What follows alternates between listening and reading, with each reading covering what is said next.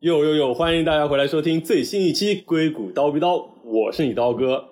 这期节目呢，我们将再次来聊一聊多年后他们如何看待出国这个话题。之前在第五十期节目，我们已经聊过了程序员篇，那么这一期我们将聊一下艺术篇。我请来了我两位好朋友，一位是佩佩，现在在国内，呃，之前在美国留学读音乐相关的专业，然后还一位是我们的温迪。是在美国读设计相关的专业，现在是在硅谷的一位创业者。那么，我们先有请他们俩做一下自我介绍吧。对我之前是跟刀哥，然后都是在国内读过一个本科，然后在浙大。然后我是没有在浙大读完，然后就去了美国，去伯克利音乐学院学音乐。对，然后在伯克利毕业了以后，现在回国在国内工作。也是从事就是跟音乐相关吗？还是？对对对，还是在从事和音乐相关的工作。是的。温迪，大家好，我是温迪，我来自北京，然后我一一年来旧金山读设计，工业设计，然后毕业了之后就有创业的想法，创着创着觉得还得继续深造，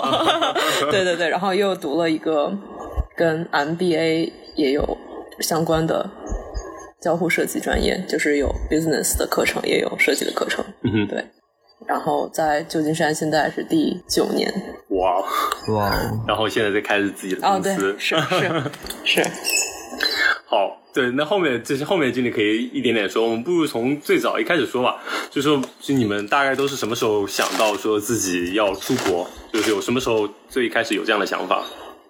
我是就是一直对这种就是跨国的或者跨文化的这种交流就是比较感兴趣，然后在浙大的时候也有参加就是这种跨文化的社团，什么有一个社团叫 ISAC，然后就是做那种跨国的一些志愿者活动啊什么，就是我在那个社团待了一段时间，然后就是一直比较有 就一直对这方面有比较大的兴趣，然后。呃，再加上就是这个流行音乐行业，然后国内和美国的差距可能还比较大，我觉得可能比。其他行业对，甚至比就是常见的行业 差距都要大一点，对，因为它毕竟不是一个生产力的一个行业，然后它是一个这种就是这种行业，它一般来说是跟经济水平，就是它在一个比较高的经济水平有多长时间，它有一个比较大的关系，所以就可能是这些原因促使我对想要出国吧。嗯嗯，那问题呢？呃，我一零年那会儿高考嘛，那时候就想读设计，然后有一个。Family friend，一个教授，他研究生是在比利时读的珠宝设计。他当时其实是建议我本科去出国读，嗯，研究生再回国读，因为他说是国内的也是设计教育，嗯，的基础教育其实像佩佩说的一样，就没有发展的特别像理工科啊或那样子发展特别好，对对对，但是。研究生的话，就是照那个教授说的，就都差不多。嗯嗯，他是非常非常推荐我出国的。嗯，但是那个时候也没当回事儿，没能想。然后，让一零年那时候，我做一件事情，就是当时在那个上海世博会，我去做志愿者。然后，你知道世博会其实最开始就是英国工业革命成功了之后，用来向全世界炫耀他们的成就的一个博览会。是，对对，就是接触到了非常多。西方世界、国外的历史啊，就是工业的设计的发展呀，以及就是工业化的，以及那时候还涉及到很多交互的，对，或者城市设计的这些比较前沿的技术科技啊，这些东西，就是一下子打开了新世界的大门。然后刚好我当时一个发小，然后也是来呃去准备去出国，然后才有了这个打算。嗯。对，那其实是有一个铺垫的。OK，就相当于是这个博览会以及可能发小的，还有就是那个教授的，真的就是属于一个是一个前辈给你的建议，嗯，一个是你自己看到了这个世界，另外一个就是周围的人的一个有同行者了嘛，就没有那么孤单。胆怯，因为你想，你那时候十几岁，然后是的，你出国，然后你连路牌都看不懂，然后当时英语也不好，对啊，对啊，所以说你们当时你们俩就是都是其实差不多就是本科就出来了，所以说是如何克服这种困难呢？就是说，其实比如说语言方面，或者是这种文化差异方面，没有说觉得很害怕嘛？因为像我们像前期节目我们聊了几位程序员朋友，都是研究生才出来，其实相当于我们可能心智一定程度上比较成熟了，所以感觉可能也不会那么害怕。但对你们来说。说呢？我我比较大条，然后我没想那么多，就是而且我来的是旧金山嘛，大家都非常非常的友好，那也有不友好的人，但是他们不友好骂我，我也听不懂，所以就还行。主要是我其实觉得就是年龄小一点，但是又不是说特别小，就是十八九岁的时候你出来，一个是你对很多事情没有那么在意，就比较无所谓。OK，但是你又有一定自己的就是价值观以及自我保护能力什么的，嗯就这个时候其实是最经折腾的。嗯嗯，对你要是太小的，就是现在很多十四五岁出来的，就是高中、初中就出来切切的，对对对。嗯然后有二十三四岁、二十五六岁你再出来的话，然后可能就是因为你已经成型了，对，已经成型了，或者你很注重自己的形象，或者很注重呃，就是我是不是要展现一个很完美的 我我的那个形象，然后可能会有更多的忧虑。但是你十八九岁的时候，你真的就是无所谓无。所谓，爱咋咋地，所以就还好。OK，那佩佩的？对，我觉得呃，我可能因为我之前在国内的时候也接触了很多这种就是国外的来中国的志愿者，然后所以我可能有这些铺垫，然后让我觉得出国可能也还 OK。但事实上，我来了美国以后，嗯嗯。反而发现好像跟我想的不是特别一样，因为有一个幸存者偏差，就是说 他们来来到中国的这些呃，就是这些老外，然后他们可能就毕竟他来了我们国家，他可能就会相对来说，至少他肯定对中国是有兴趣的。但是真的在美国本土的这些呃这些人，他们可能就是还是相对来说比较傲慢的，这是我可能当时没有想到的一点，就发现其实并不是每个人都那么 nice，OK。对，还是有一些人可能就是比较正常，比较 normal，对，但是对，但是也有很多 nice 的人，所以还嗯 OK，、对。哎，佩佩，我想问一下，你当时来美国是去的哪个城市呀？啊，就是波士顿嘛？对对，我就直接就来波士顿，然后当时我还有两个美国室友，然后这两个美国室友都不是那么友好，有点超出我的预期。哦，我 我的天波！士顿的人特别，就是他跟加州特别不一样。我对我第一次去波士顿是一二年，嗯，我就是觉得他们看起来都特别 well educated，就是但是特别。跟 跟加州我记得非常我不一样。新年对，对，就是我记得 Christmas，然后嗯我在那个就街上逛，突然有一个老爷爷过来跟我鞠躬，还跟我寒暄说，Even though you are not, but I still want to say you're beautiful. 哇 Merry Christmas！我当时说 Thank you，后来想，哎，不对，他在骂我。我说哦哦哦，我靠，我也没有反应过来，就这种，然后就是就是你你很对，然后就是那种你一说波士顿，我就知道，就是我说 Is that British humor whatever，就对是就可能相对来说，的确西海岸就是加州比起东海岸、波士顿啊、纽约的人来说，都相对 nice 一点，友加州好一点。nice 啊，一口一个 honey sweet 是的。so 就是之前我有一个美美国的朋友，然后他是一个加州人，然后他讲说他在来波士顿读书之前，就是大家跟他讲说每个在波士顿的人，然后就是就就是 like an asshole，然后他当时不是很相信，然后来读书以后发现确实是这样的。大家都比较命一点，就就就是在即使在美国本地，你这西海岸、东海岸可能体验也完全不太一样。是的，我记得我刚来旧金山的时候，我的我因为那个时候出租车就我刚出机场，然后旧金山的夏天特别凉，嗯，然后海雾，然后山间弥漫着薄荷的味道，觉得特别神奇。然后出租车就直接把我拉到了我们学校当时那个宿舍，是在 California 的 Powell，就是最市中心的非常 tourist 的那个地方。哇，我当时觉得哇，这什么神仙地方？然后就是人人也很好，嗯嗯嗯然后就是周围的人都很好，我就觉得嗯特别特别特别神奇。嗯。然后离 Chinatown 就只有两个 block，、但是我其实觉得出国最大的 culture clash 是中国文化的，就是他们、哦对对对，这么说，在这在美国的中国文化对的对，因为就是你看你在中国的时候，就经常听到他们说美国的唐人街这样那样那样。呃然后我我到了旧金山，我就说旧金山不是世界上最大的唐人街嘛，然后还有孙中山手书的匾额“天下为公 ”，我，去看，嗯。然后就发现那个 China Town 就特别像中国的县城，就北京那个动物园批发市场，感觉我不懂为什么，然后我就特别悲伤，我就在门口哭，我说天呐，怨不得他们老觉得中国就是落后，特别落后的感觉。我看到这个 China Town 这个样子，我也很悲伤。然后就是很像你要说是一百年前的中国或者老香港的感觉，确实有那种。嗯，然后而且他们就都是。广东那边过来的移民，我是一个北方人，然后我反而在 China Town 没有很多的归属感，嗯，反而可能有点格格不入的感觉。对，就是就是，甚至夸张到我得跟 China Town 的人说英文的地步。然后我就是那个时候，我就觉得还挺不一样的。但是就是旧金山这个城市，overall，二零一一年嘛，和现在差别特别大。对对对，毕竟过去九年了。对对，然后那时候这边有很多很新鲜的东西，就比如说超市自动结账啊，嗯嗯，还有那种小机器人儿。当时有一个车跑过去，车前面顶了一个大胡子，然后我同学跟我说：“哎，你知道那种车吗？就是你可以在一个手机上去叫他，他过来接你，嗯，那种其实就 lift，嗯，对。但是那个时候国内没有这些，就觉得特别神奇。”是的，是的。但是从一三年开始，就是之前就是我坐飞机来美国，我都觉得哎呀激动，来美国见识点新东西。一三年开始就反了，我每次回国之前我就忐忑，我说天哪，国内现在又发展成什么样了？我回去万一太土被人嘲笑怎么办？就整个在一三年开始就疯狂的反转，到一五年的时候，就国内基本上会比国外更加要要城市化的这样子。对，至少从可能科技上来讲，就就是支付宝、微信啊、支付之类的，对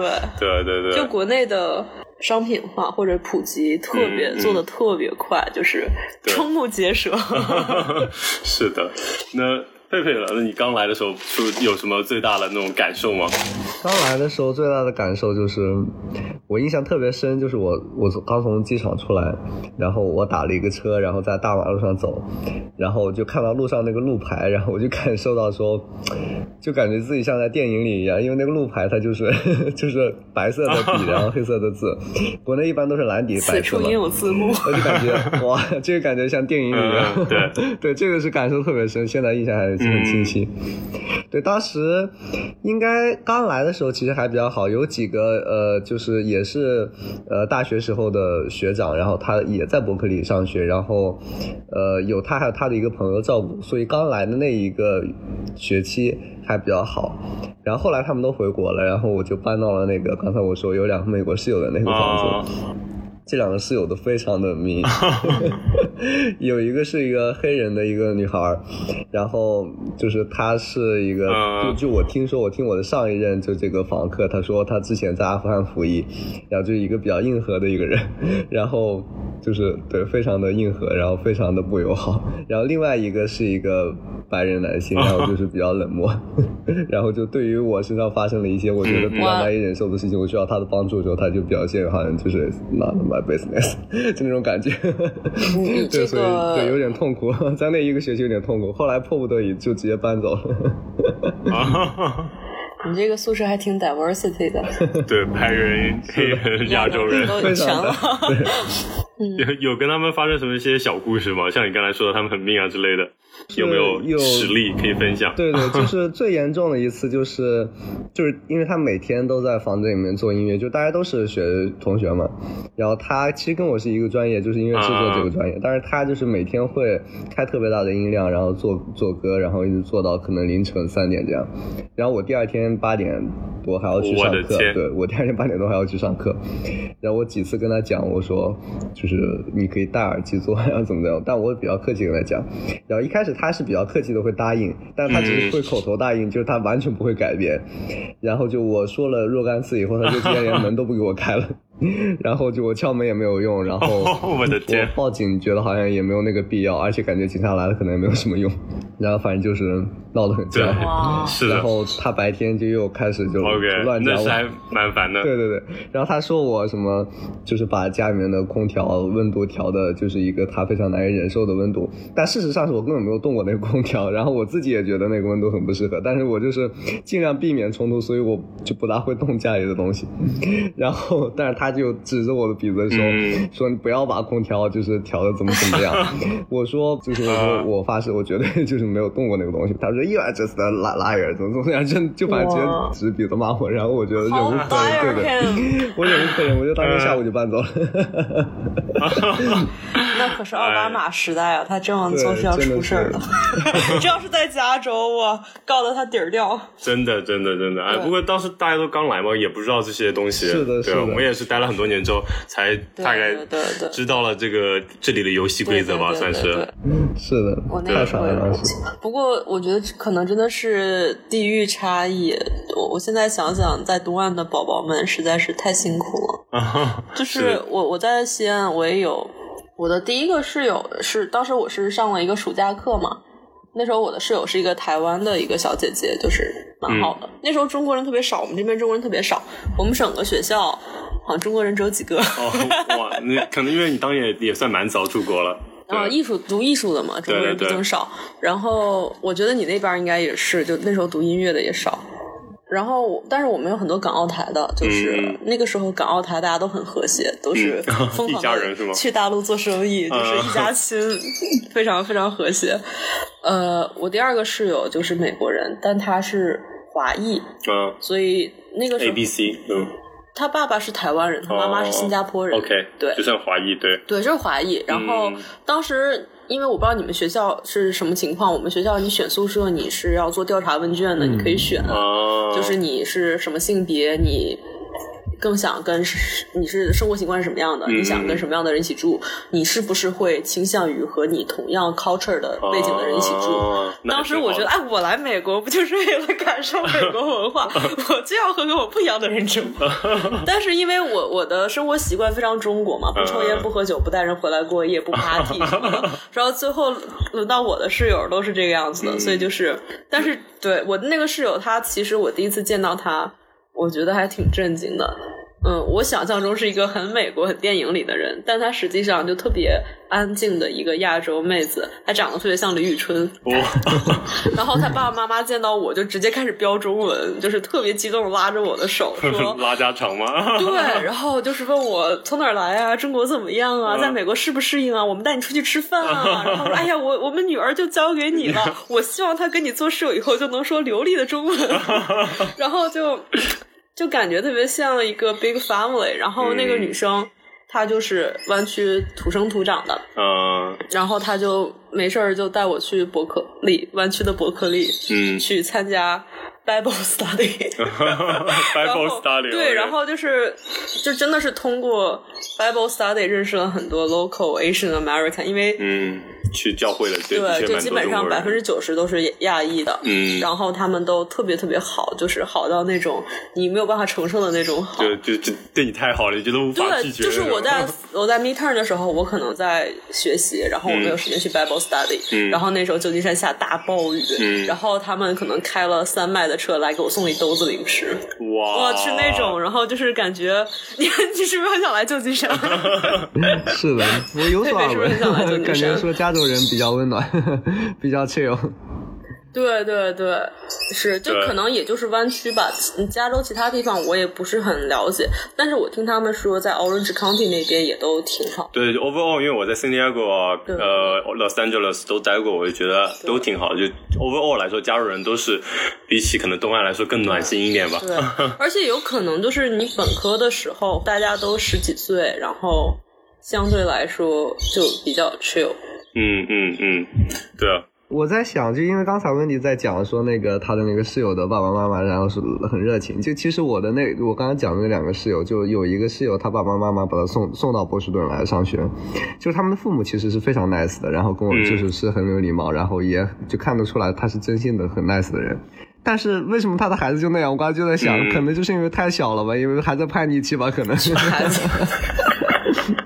有可能，熊孩子。蛮有可能的。对啊，刚上大学，嗯，对，我觉得可能为了比酷。对，就想不一样点，不想跟爸妈一样。对，可能做音乐的和画画的，对？对对，学艺术的话，可能就可能更会这样一点，有可能我觉得做音乐的你需要有那种 Creative 力，画画的可能就相对安静一点。我室友是画画的，所以他就哦，有有道理，有道理。每天就在家里画画，也不出门。对，的确可能跟性格也会有一些关系，跟这个专业。对，那所以说呢，除了这方面跟人打交道，其他方面呢，有没有觉得来了那么多年，就是现实中的美国和幻想中的美国的差异，或者说来了这边那么久，有没有觉得很有感悟？有，我觉得价值观有很大的差别。嗯，那肯定。对，就是我，我之前我出国之前，我没有觉得说我自己的意识形态、思想价值观哦特别的 又红又专，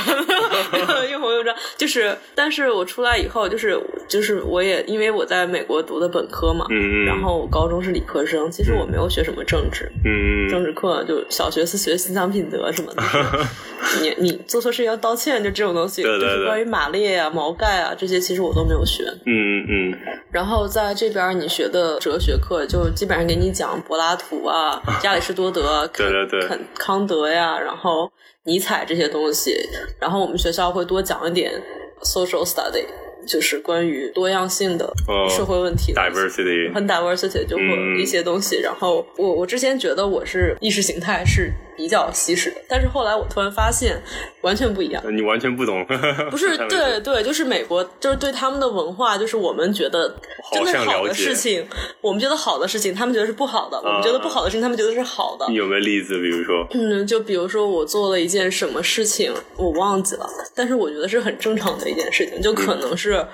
比如说大家分零食。我把这个零食是这么分的，但是他们是那么分的，但是我觉得这么分是应该是大家都比较喜欢的一种方式，还是怎么样？他们就说哦，you are so communist，然后我说哦，thank you。后来我才知道他们是说啊，共产主义就是在美国人眼中的共产主义是另外一种贬义词，也不是贬义词，就是另外一种意思。但是在我眼中，就是这不是夸我夸奖吗？呃思想进步吗？Anyway，然后对对对 OK 就是就这点就对，然后另外就是他们对于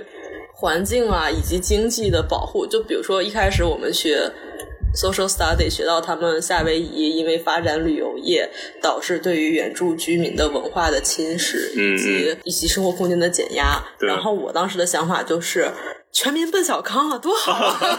对吧？全民奔小康，大家都赚钱，然后从原始的部落发展成了现代的城市，这多好啊，对不对？嗯然后，但是美国人就是，哎呀，这太糟糕了！嗯这个你抹杀了他们的文化，怎么怎么怎么样？他们没准就愿意那个样子呢？什么阡陌交通、鸡犬相闻，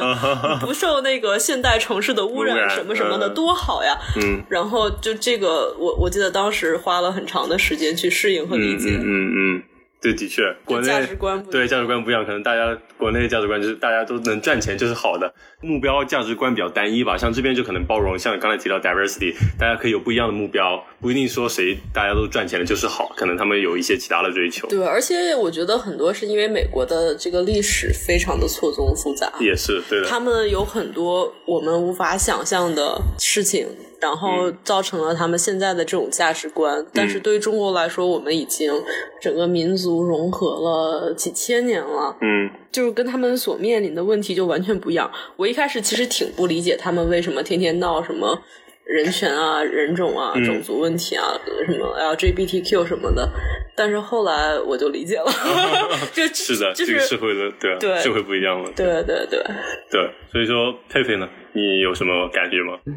我其实有差不多的感受，就是说之前呃有就是我给他们做东西吃，然后就是呃我们在国内感觉好像一般来说就先给别人吃嘛，然后最后自己再吃，但他们好像完全是相反的，就是他们对是要先自己吃的，如果要是先给别人吃有点不礼貌，然后我就感就是我就是在 being nice，但他们又觉得就好像有点烦，对，就是这种事情是的，是有很多，还有很多就是我觉得不理解的事情，比如说嗯上课上课，然后上一半也不是上一半，就老师上一堂课老师有点拖堂，然后下一堂课的老师就直接破门而入，嗯然后直接开始擦黑板。我觉得在中国无法想象，就是感觉非常不礼貌，但是在他们看来好像很正常。然后就上天哪，东岸如此 aggressive，就第一堂课老师没有丝毫不适，在然后就西岸也不敢想象。对，这可能对，其实在美国内部也是，东西海岸差距很大。Boston special，对，就头第一节课的课堂那对个老师，他没有任何不适感。他看到那个老师进来擦黑板，然后他就默默的说：“好的。” 他说：“I guess the class is over。”然后就拿东西走了。我觉得对，太奇怪了。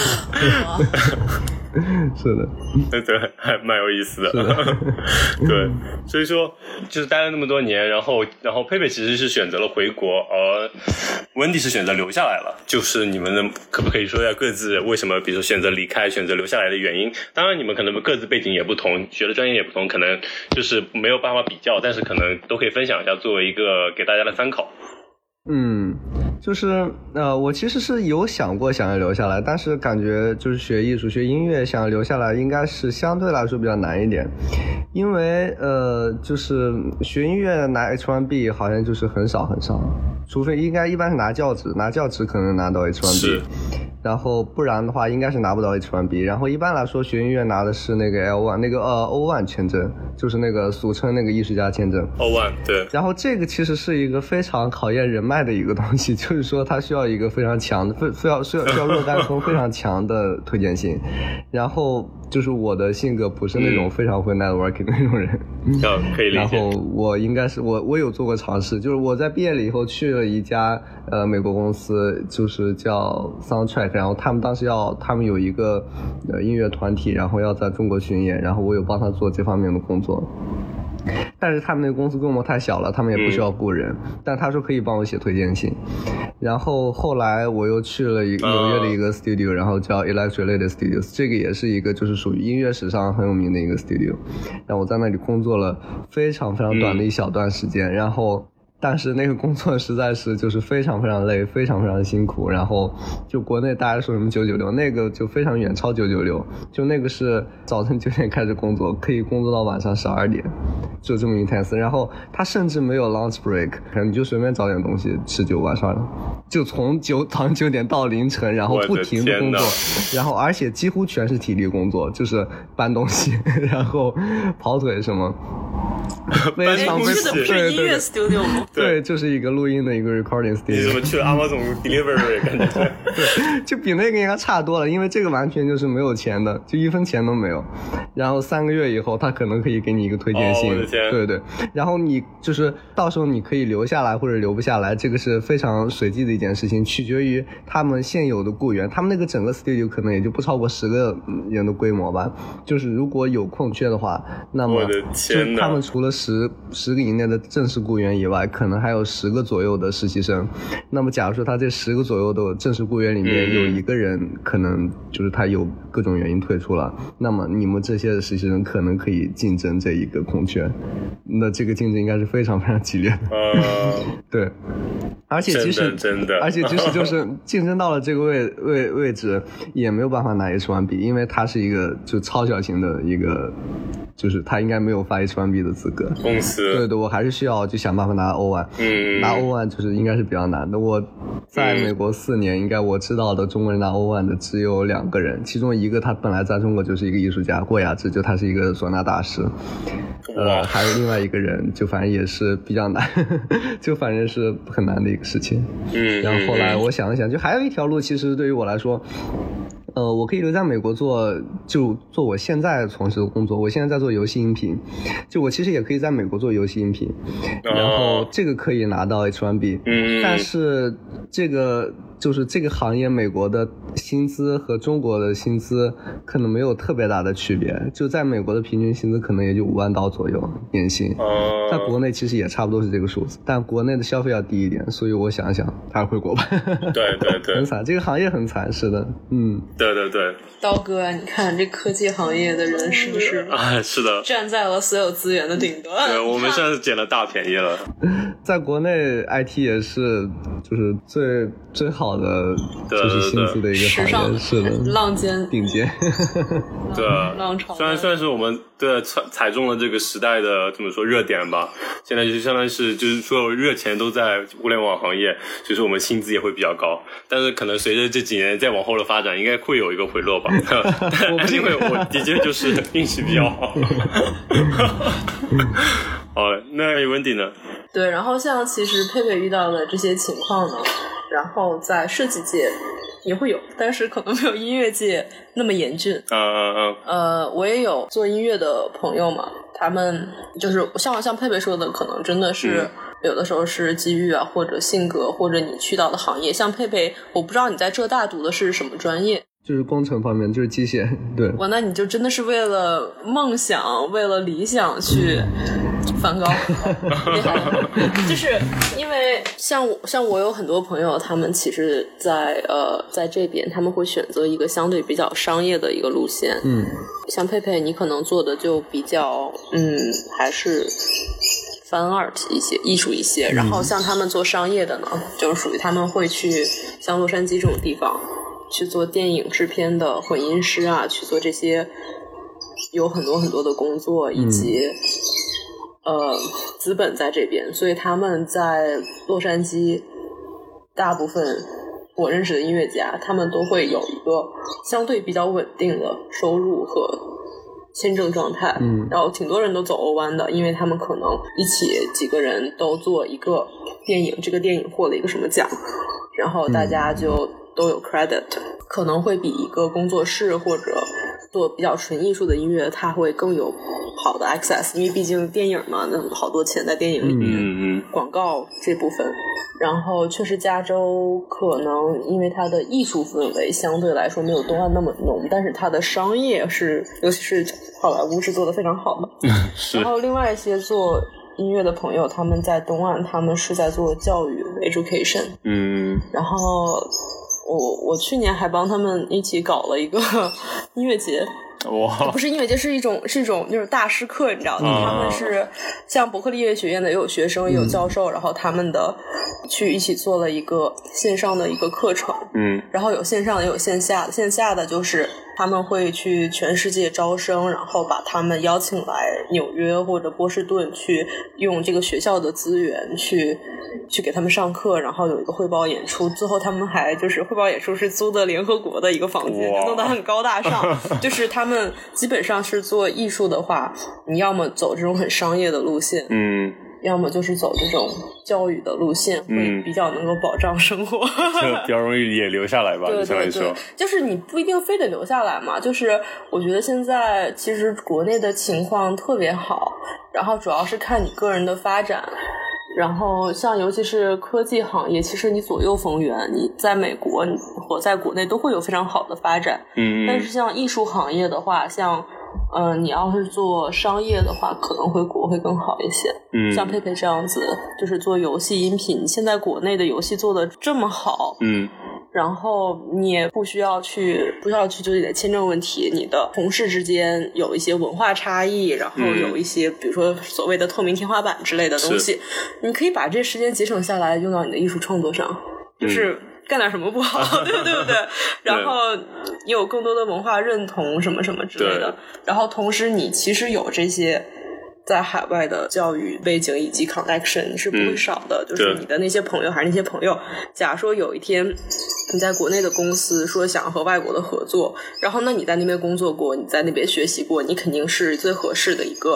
networking 的人选。其实对于你来说也是种优势。对，然后但是就是属于对于我来说的话，情况就不太一样嘛。嗯就是我做的这个设计，其实跟科技行业是相关性是比较大一些的。嗯所以我选择留下来，也是因为我在这边会有相比我在国内有更多的优势，嗯包括在国内现在对整个设计行业的认同以及投入。还是没有到达硅谷的这样的一个需求，就是大家还觉得，哎，美工们，画图的，一个 logo 五十块，干不干？对不对？对，就是这种。对对然后就是对于设计可以直接给品牌带来的影响呢，还是在一个发展阶段。嗯，所以我此时我已经在硅谷待了九年，然后对于硅谷的对于产品的理解，对于设计的理解，以及这些东西对于品牌的一个影响，对于我来说是有更大的优势可以去发挥的。嗯当然，这个优势我也是在不断的是把它从国外去转向在国内。嗯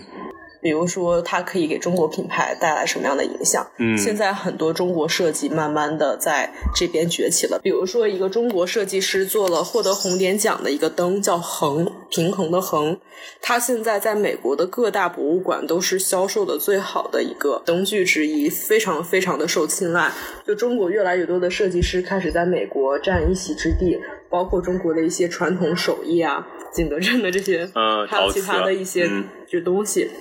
就是其实是嗯，有中间包含了很多像我们所谓的这种两岸的，就是叫海燕型设计师，嗯，两边跑，对对，两边跑去做这个文化交流，所以我觉得这个是我可以发光发热的嗯嗯，一个地方，也是我自己的一个机遇。对，所以说你就选择留下来，在这边你有更多的资源，而且也可以做你刚刚说的这对，个事情。就是我可以把美国这边、硅谷这边比较有优势的、比较先进的一些理念，去带回中国，去帮助在中国的一些品牌的一些变化，也可以把中国比较做的比较好的一些东西，就是再去带到美国这边来，嗯嗯去做做去做这样子的一个呃文化交流或者一个产品的本土化，对，这样子是我的优势。如果我是单纯的只在美国做，完全跟中国斩断联系，我完全没有优势。嗯或者我的直接回国，我跟美国没有任何关系，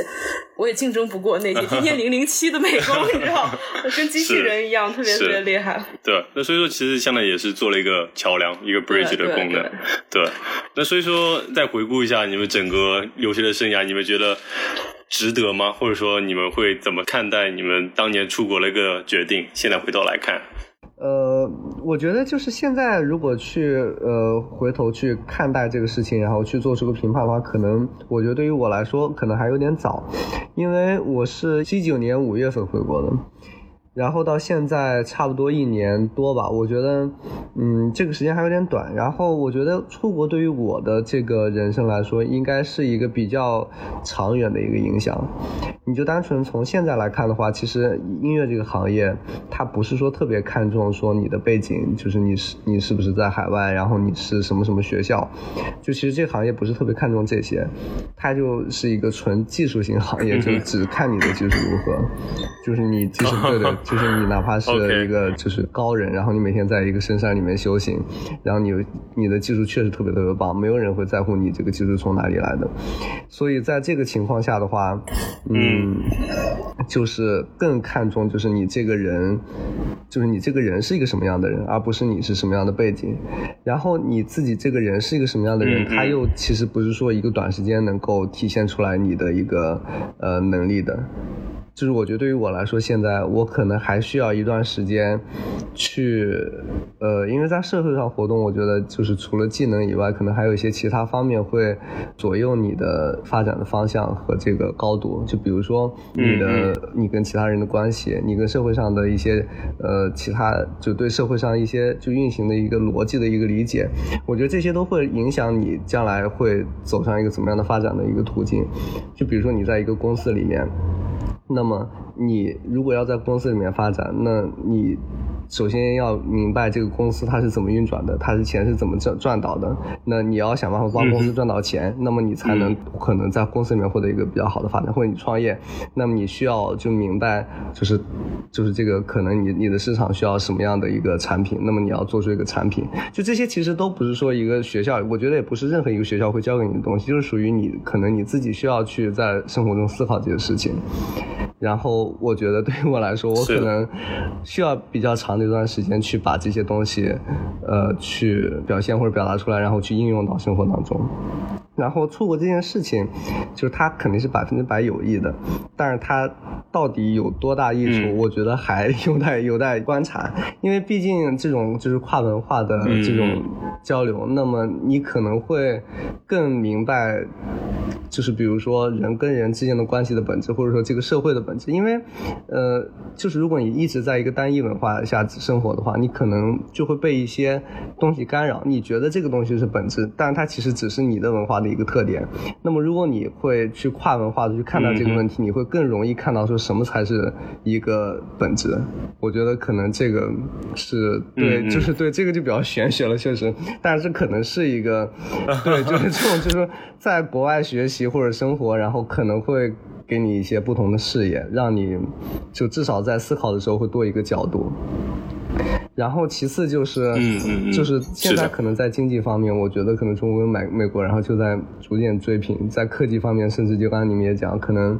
就是国国内可能还更发达一些，在某一些场景。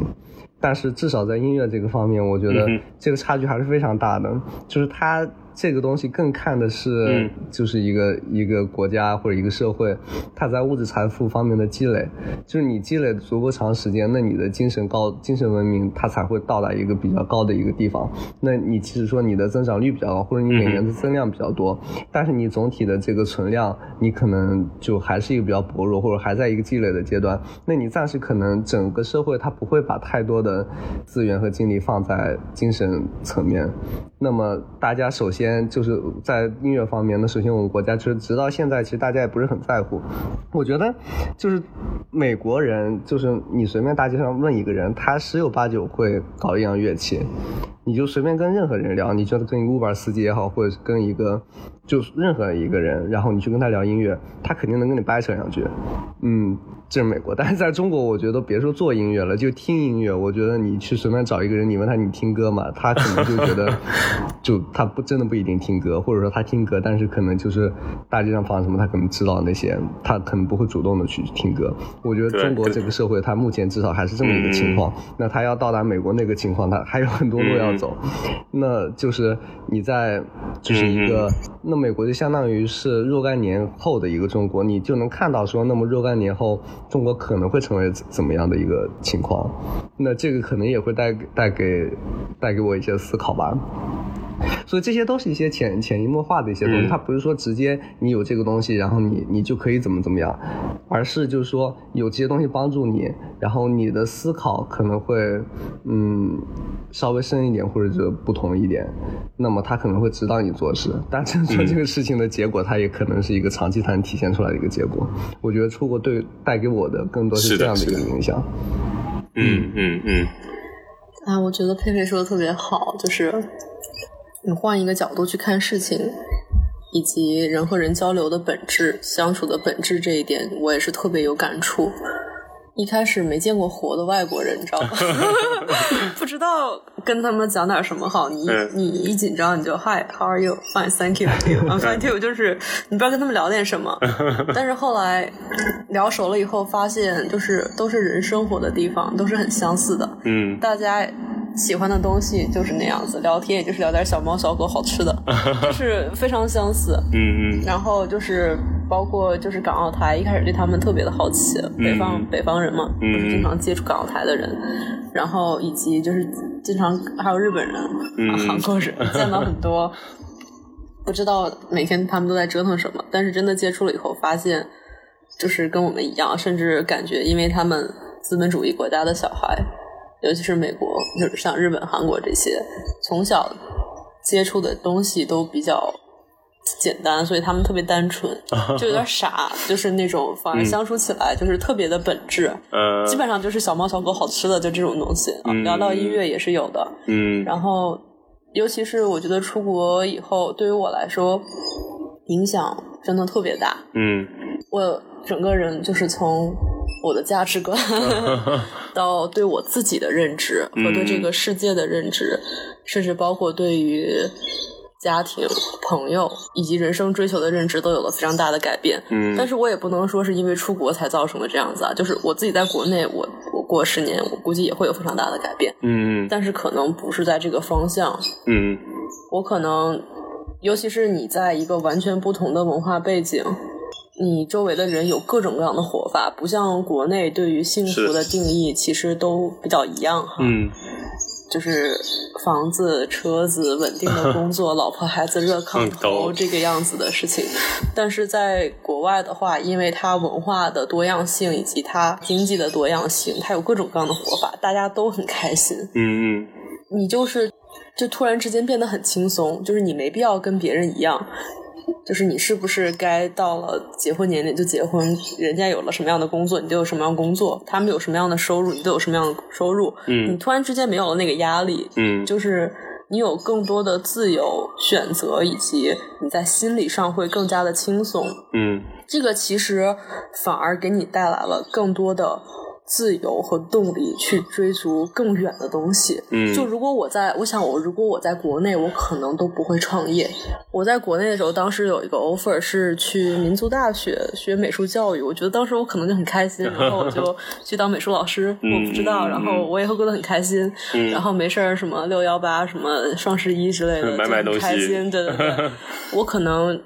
不会说是像现在这样子，可能大四之前都从来不化妆，然后也不知道 现在都没有淘宝，然后但是会去花我全部的精力去创业，这个可能是完全不同的一条路。是，但是这也不代表说是六一八和双十一就不幸福，我觉得我会特别幸福。但是就是另外一种过法，嗯，就是给我打开了更多的 possibility，就可能性，而且我不怕，嗯嗯。会被世俗否定。虽然我现在我也认同，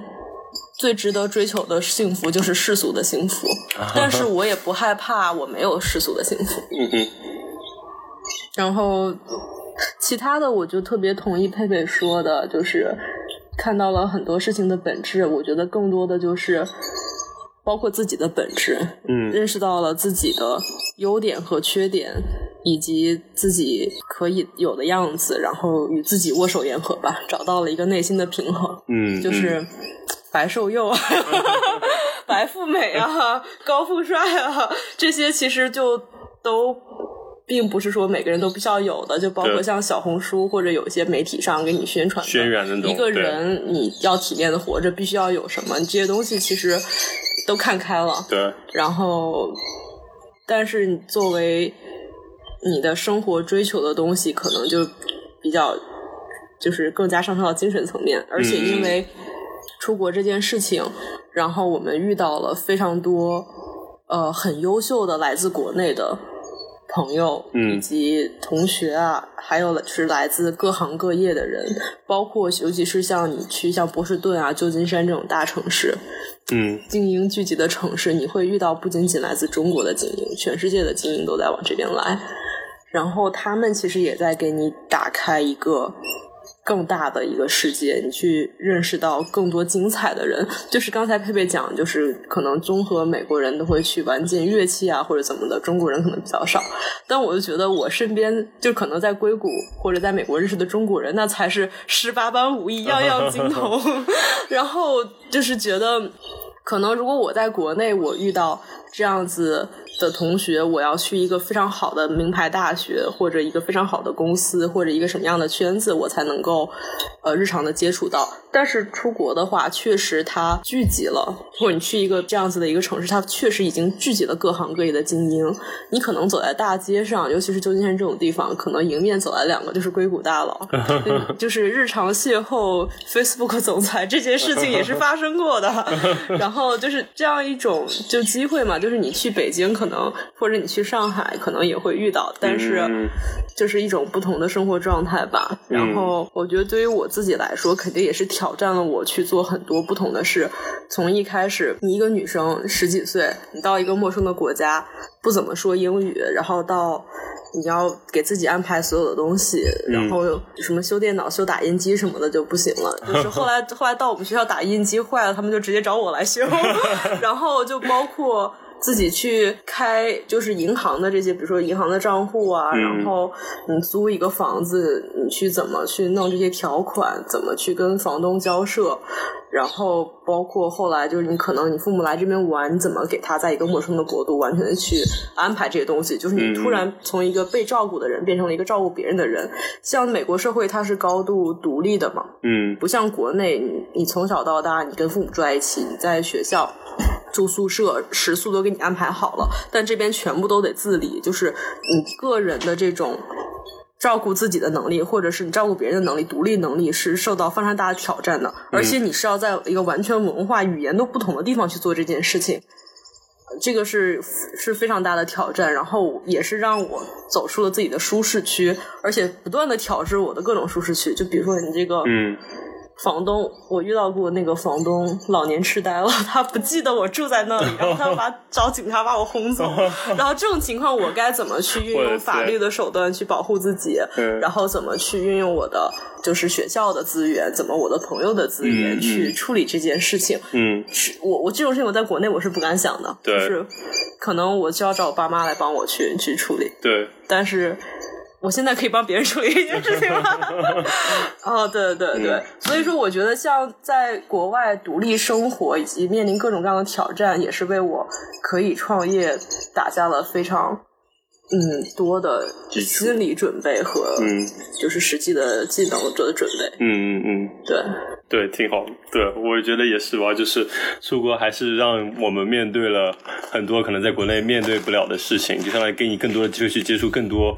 可能不会遇到的问题，比如说跟外国人打交道，跟各种不同背景的人打交道，不同价值观的人打交道，所以说给你带来的考验和提升，其实我感觉还是更多一些的。对，而且我觉得确实是像佩佩说的那样，他教会了你怎么去辩证的去看一件事情。嗯而不是就是带自有的，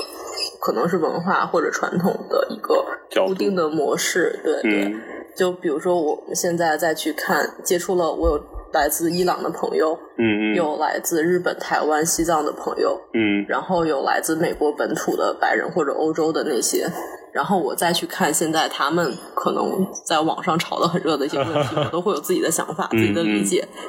然后以及我在旧金山嘛，关于 LGBTQ 的这些问题，就不太会容易被别人的言论所左右。嗯嗯嗯，对，是的，我觉得在这种信息的洪流中，能够保持理智是二十一世纪非常非常重要的能力之一。对。我不能说出国是唯一一个你可以获得这个能力的方法，但是你去所谓阅历嘛，你嗯见更多的事情，见更多的人，去真正的去了解他们，去有这个同理心，嗯。去经历一些事情，确实是能够形成你自己的有思想的一种方式。是的，是的，对，反正你你上上外网，多读读英文，上上外网去听听不同的声音，也能达到一样的效果。对，只不过可能在国内稍微相对难一些或者。多学习一门语言，你就打开了一个另外一个东西的视角。对比如说现在我习惯用英文去读新闻，我就会发现他们有他们的思维定式，对，他们了解的世界也是被扭曲的。嗯那么我就会去参加一些活动，去跟他们宣传一个不同的 角度的一个解读，反嗯而他们来说很新奇，他们也很很愿意去交流。嗯，那么就是全世界的人其实都一样，美国也有很多美国的问题。对喷子和键盘侠，以及他们的世界非常狭隘。但是如果你可以读另外一个语言，就哪怕只是语言，或者你用 Google 翻译也行，给你公司打波广告，Google Translate 你也可以。微软翻译也行，微信也能用，打开另外一扇大门。对的，对的，是这样子的。对，但是所以说，最后如果简单让你们给现在的小朋友，或者是现在想出国的朋友一些建议，或者一些小的分享，你们有没有什么想对他们说的？嗯，二零二一年就算了，这个 COVID 的我看他们解决不了，大家省点钱，对，以后可以考虑。是的，这近两年确实可能 我是觉得风险大一点。对，呃我觉得有有机会还是出去看看，你不一定一定要四年。美国学费这么贵，我觉得你可以去一个经济比较适合的国家，比如说欧洲。我知道德国，他们很多学费是减免的，对对就几百块钱。对，然后你可以交换到美国嘛，反正现在全世界人都往美国跑，嗯很多欧洲的人也也来美国交换，或者中国有很多很好的大学，他们有这种项目。合作项目，对对，像我自己也去过日本交换，然后我觉得也很不一样，也很有帮助。然后确实对我，我对日本文化以及中日美关系都有很大的 改观，呃，新的理解，新的理解，真的是新的理解。就是我终于知道日本人为什么死不承认那个什么，就是因为他们从来不在他们的国民教育里去教他们，他们的二战纪念馆里面的二战史从珍偷袭珍珠港开始，那不二战都结束了吗？那他们怎么知道之前发生了什么呢？Anyway，就是有很多很便宜的项目，尤其是德国呀、意大利啊。呃，这些国家大家可以等疫情过去了以后再酌情考虑留学、外出等事宜。不过现在我觉得中国挺好的，你可以利用很多线上工具，比如说刀哥家的产品，去探索一下。世界。对对对，嗯，佩佩。是的，是的，我觉得非常赞同，是这样的，就是出去看看肯定是好的，对，出去看看肯定是好的，就是在就是经济允许的情况下，然后在疫情过去以后，等就是这至少安全的风险小一点以后，我觉得看看肯定是有好处的。至于说这个好处有多大，这个真的是太因人而异了，主要取决于就是自己是一个什么样的人，就是肯定不会说这个出国的经历会让你变成另外一个人，我觉得这个可能比较。难，就更重要的是自己是一个什么样的人，嗯嗯，然后他就会是一个锦上添花的一个事情。对对，我同意佩佩说的，他可能不会出国这件事情或者怎么样，不会把你变成另外一个人，但他可能会帮助你去寻找你自己的方向，对可能性，去把你，因为每个人都是有很多面的嘛，他可能会激发你去发展成一个什么样的你自己。嗯嗯。可能是一种你可能之前都没有想象过的对，可能是更开朗的自己，或者是更艺术的自己，或者是更优秀的自己，或者是更 就 更佛系的自己都有可能。对对。但是你可能每个人的潜力都是非常大的，这个是呃外界的环境也是一个非常有意思的事情。就是哪怕不能出国嘛，你换一个文化。差别比较大的城市也是一个方式，对，比如说从南方到北方，我去杭州，我都觉得有很大文化差异。我点菜得点一桌子，他们就很震惊的看着我，我说我是北方来的，我吃得完。对对对，真的，我我当时做一个关于智慧城市的调研，我就在杭州待了一周，去走遍大街小巷的每一个角落，对于我来说确实有很大的变化，所以。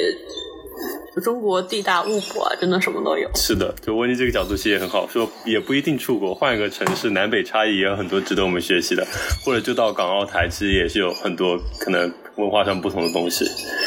对，行，我觉得挺好的。这这期节目也分享了特别多内容了。两位嘉宾佩佩和温妮都从他们自己的角度分享了他们的留学经历和他们的一些思考。